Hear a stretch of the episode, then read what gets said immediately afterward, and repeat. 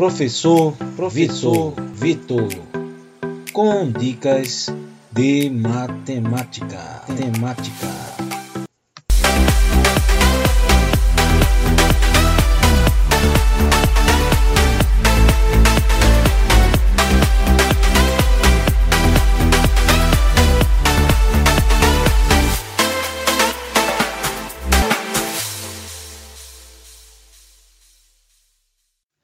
Fala galera, tranquilo? Aqui quem está falando é o professor Vitor e o podcast de hoje a gente vai falar sobre progressão aritmética, também chamada de PA. Então, temos uma sequência onde teremos um valor constante para a composição da sequência, onde será chamado de razão.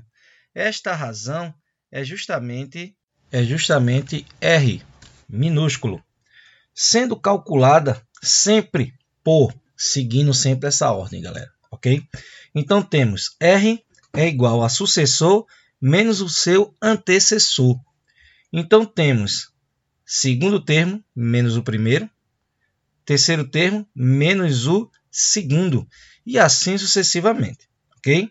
Podemos sempre pegar dois termos consecutivos e subtrair entre eles, não esquecendo que é sempre segundo menos o primeiro, terceiro menos o segundo, quarto menos o terceiro e assim sucessivamente.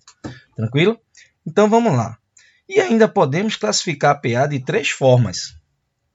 Isso aí vai depender justamente do valor da razão. Se essa razão for positiva, consequentemente, a razão será maior do que zero. Ela sendo maior do que zero, classificamos a progressão aritmética como crescente.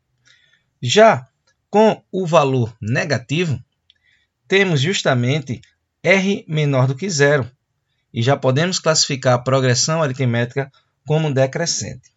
Finalizando essa classificação da progressão aritmética, temos aí o R igual a zero, ou simplesmente o nulo, que não tem nenhuma variação.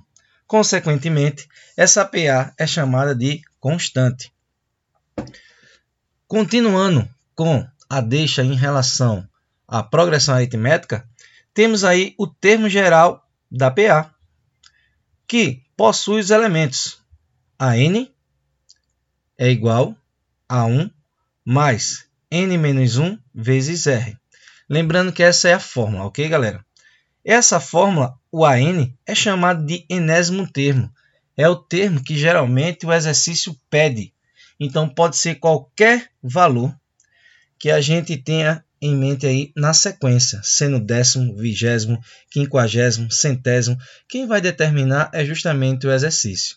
O importante é que quando você fala algo relacionado ao enésimo, enésimo, centésimo, que é justamente a posição, a gente cai no valor de n, que n é a quantidade de elementos. Então, se ele fala que quer o vigésimo termo, então n será justamente 20. Se eu estou dizendo centésimo termo, então o n será justamente 100. E aí a gente vai aplicar essa forma, não esquecendo que primeiro a gente resolve o que está dentro do parênteses, depois multiplica para depois somar. Tranquilo? E para a gente dar continuidade à soma da PA, a, o assunto da progressão aritmética, temos a soma. A soma é Sn igual a 1 mais n vezes o número de termos dividido por 2. Perceba que a fórmula da soma ele também pede o enésimo termo. Então é de suma importância você não esquecer da fórmula do termo geral, que dependendo do contexto, você vai aplicá-la de todo jeito, ok? Temos aí três bizus interessantes quando a gente fala de progressão aritmética. Os três termos consecutivos, que é sempre importante você lembrar, sempre será representado da seguinte forma. O segundo termo é x, o terceiro termo será sempre x mais r. E o primeiro termo pode ser x menos r. Aí a gente pode colocar uma sequência do tipo, tá? 3, 6, 9. A razão aí é 3, então 6 mais 3, 9. 6 menos 3 vai dar 3, ok? Seguindo só é, esse pensamento desse primeiro bizu.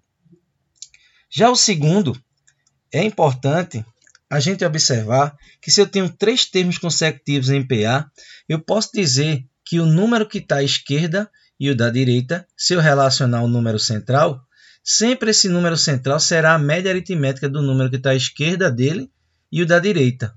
E a média aritmética simplesmente é a soma dos dois dividido por 2, ok? Então aí a gente coloca um exemplo do tipo. A sequência que eu tenho, 2, 4 e 6. Não sei, vamos supor que eu não sei quem é o termo do meio. O termo do meio é 4. Mas se você pegar o 2 e somar com o 6, vai dar 8. E esse 8 dividido por 2 vai dar 4, que dá justamente o elemento central. E para a gente finalizar, a gente tem aí, quando temos aí um exercício que informa dois elementos não consecutivos. Antigamente a gente colocava um, um, num sistema de equação e resolveria também, só que a gente leva muito tempo.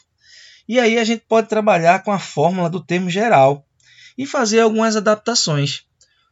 Então a fórmula é essa: AM igual a N mais, abre parênteses, M menos N vezes a razão. Aí vamos só decifrar. O M sempre é a posição do elemento mais distante do zero.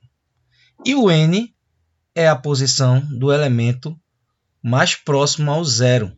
Consequentemente, depois que você obter os resultados, né, a posição desses elementos, você vai encontrar a razão. E depois que você encontra a razão, papai, acabou. Você pode encontrar qualquer elemento que existir na sequência que você está estudando.